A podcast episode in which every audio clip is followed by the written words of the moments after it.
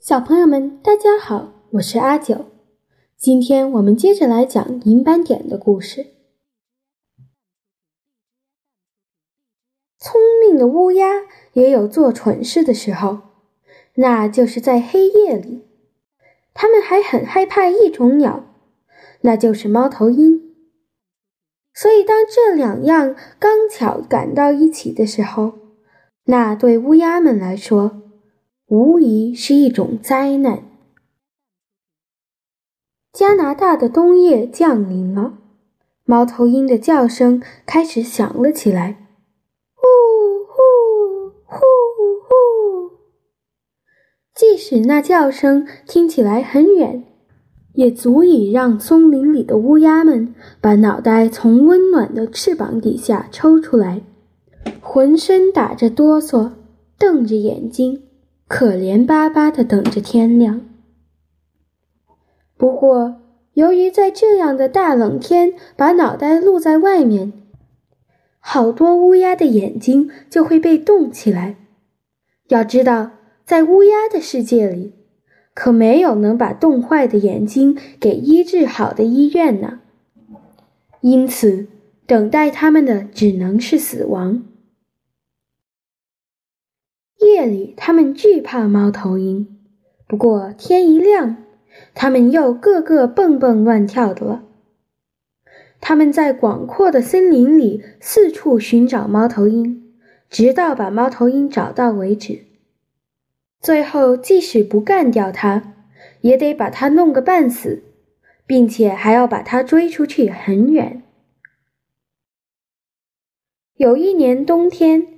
我在这片树林里散步时，偶然发现了一串兔子的脚印。通过观察，我发现它好像正被什么东西追赶似的。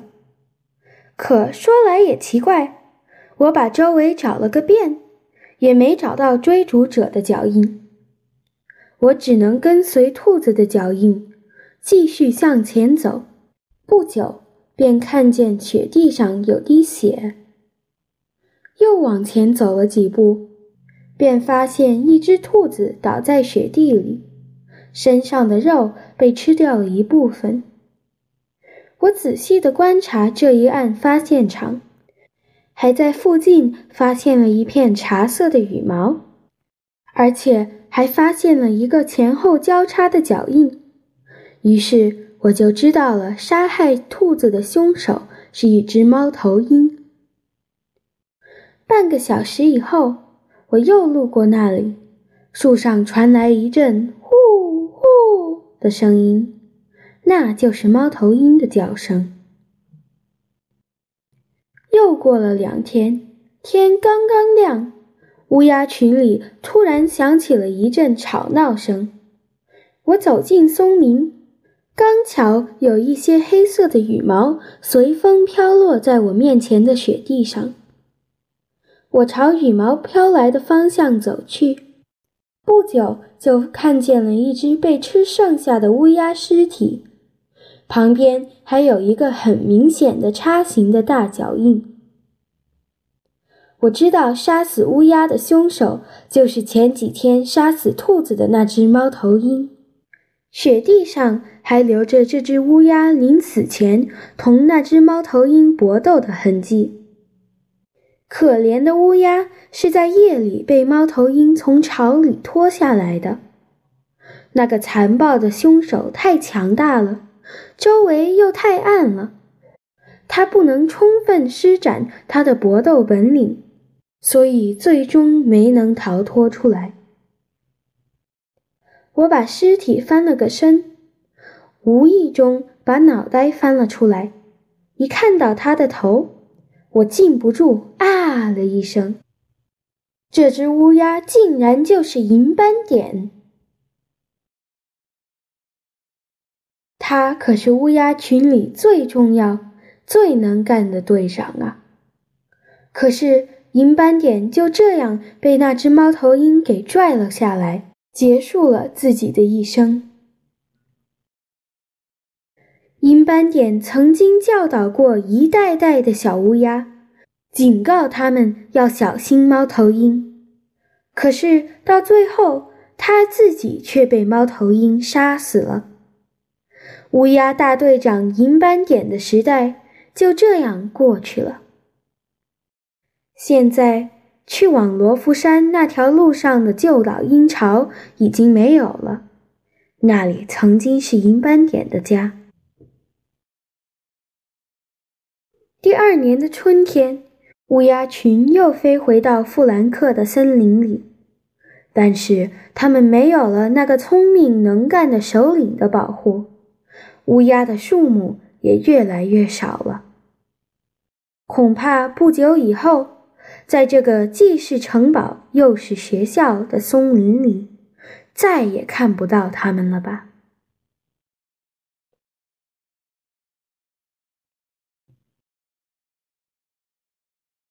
There is only one time when a crow is a fool, and that is at night. There is only one bird that terrifies the crow, and that is the owl. When, therefore, these come together, it is a woeful thing for the sable birds. The distant hoot of an owl after dark is enough to make them withdraw their heads from under their wings, and sit trembling and miserable till morning. In very cold weather, the exposure of their faces thus has often resulted in a crow having one or both of his eyes frozen, so that blindness followed, and therefore death. There are no hospitals for sick crows. But with the morning, their courage comes again, and arousing themselves, they ransack the woods for a mile around till they find that owl, and if they do not kill him, they at least worry him half to death and drive him twenty miles away. In 1989, the crows had come as usual to Castle Frank.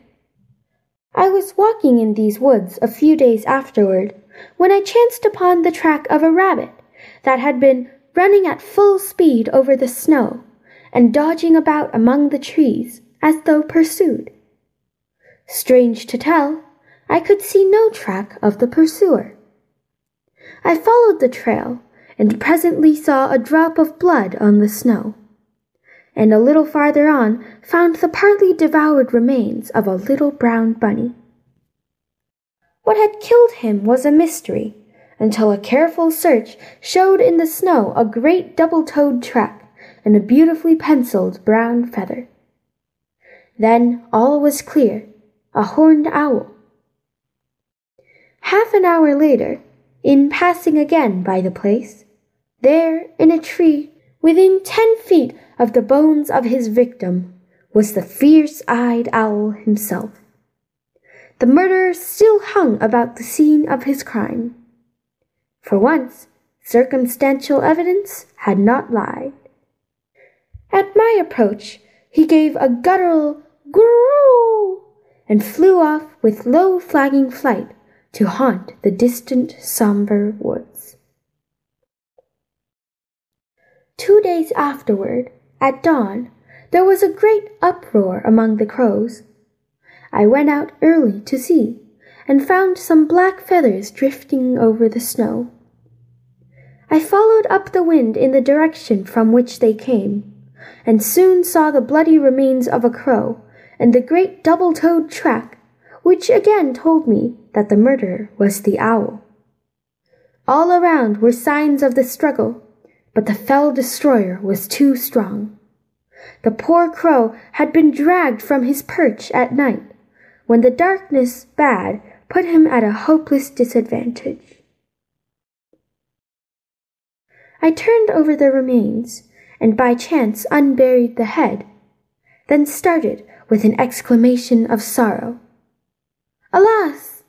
It was the head of old Silverspot. His long life of usefulness to his tribe was over.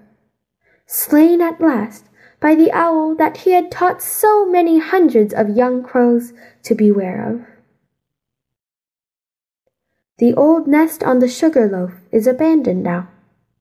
The crows still come in springtime to Castle Frank, but without their famous leader, their numbers are dwindling and soon they will be seen no more about the old pine grove in which they and their forefathers had lived and learned for ages.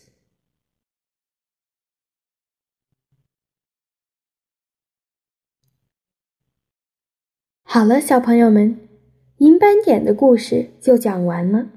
下面你想要听什么呢？下周见。